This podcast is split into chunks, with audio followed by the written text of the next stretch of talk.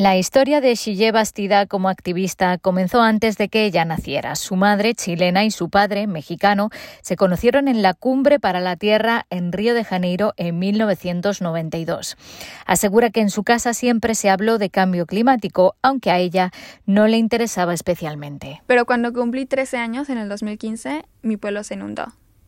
Y fue ahí, en ese momento, cuando me di cuenta de que todo lo que decían mis papás si se podía materializar en, en mi vida, no en el año 2100, no en el año 2070.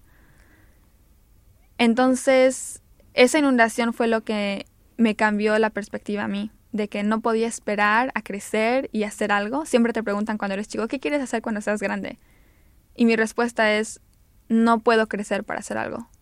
Hoy, a sus 21 años, la mexicana es una habitual en las cumbres y en las protestas callejeras de jóvenes contra el cambio climático, pero a mediados de septiembre acudió a un evento en la sede de la ONU con motivo del Día Internacional de la Paz. Yo creo que la definición y la connotación de la paz ha cambiado.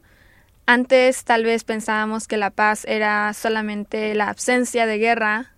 Ahora la paz también es saber que no se va a encender tu casa, que no se va a inundar tu casa, que no va a haber un huracán. El sentimiento que tienes cuando viene un incendio es el mismo sentimiento de incertidumbre que tienes cuando hay conflicto. No sabes cómo va a estar tu familia, no sabes cómo va a estar tu casa, no sabes cómo va a estar tu comunidad. Es una incertidumbre y un, un sentimiento muy profundo de de querer hacer algo pero sentir que no se puede hacer nada y que vienen todos estos desastres climáticos y, y lo único que puedes hacer es irte. Hay refugiados de guerra y ahora hay refugiados climáticos. Xille creció en un pequeño pueblo de México, San Pedro Tultepec, hasta los 13 años. Es parte de la comunidad indígena otomí, que tradicionalmente ha transmitido la importancia de respetar y vivir en armonía con la madre tierra. Es muy crítica con el resultado de la última conferencia sobre el cambio climático, la COP27, que se celebró en Egipto, pero volverá a asistir a la COP28, que tendrá lugar en Dubái en noviembre de este año. Naciones Unidas no ha funcionado llevamos 28 años reuniéndonos cada año por la COP. Yo, mi primera conferencia de Naciones Unidas tenía 15 años. Entonces, lo que yo veo es que necesitamos a Naciones Unidas porque no hay ningún otro cuerpo internacional que una a todos los países para hablar de cambio climático. Entonces, sí se necesita este espacio, pero se necesita con reglas muy específicas, no influencia corporativa, no influencia de de eh, empresas de combustibles fósiles. Eh, poder, por ejemplo, en Egipto no podíamos protestar afuera de, la, del área de Naciones Unidas.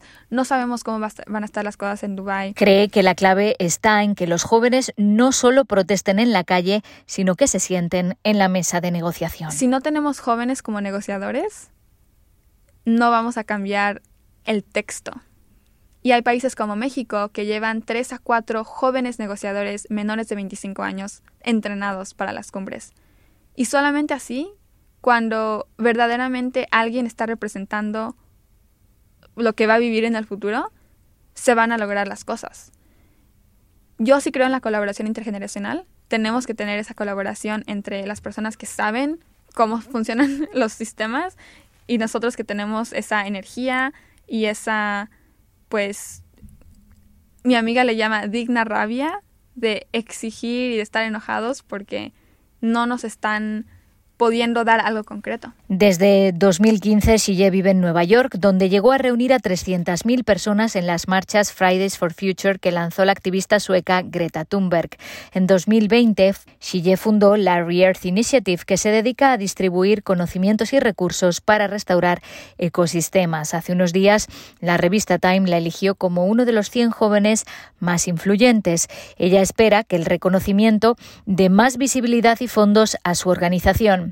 Asegura que seguirá haciendo oír la voz de los jóvenes y de los pueblos indígenas y espera que de la próxima COP28 salga un acuerdo mundial de descarbonización. Tengo fe en, en que sí se van a lograr estos acuerdos, pero sé que se van a lograr porque nosotros vamos a movilizar y nosotros vamos a exigir y nosotros vamos a decir que no es posible que nos estén pues estén negociando nuestro futuro de esa forma Beatriz Barral, Naciones Unidas, Nueva York.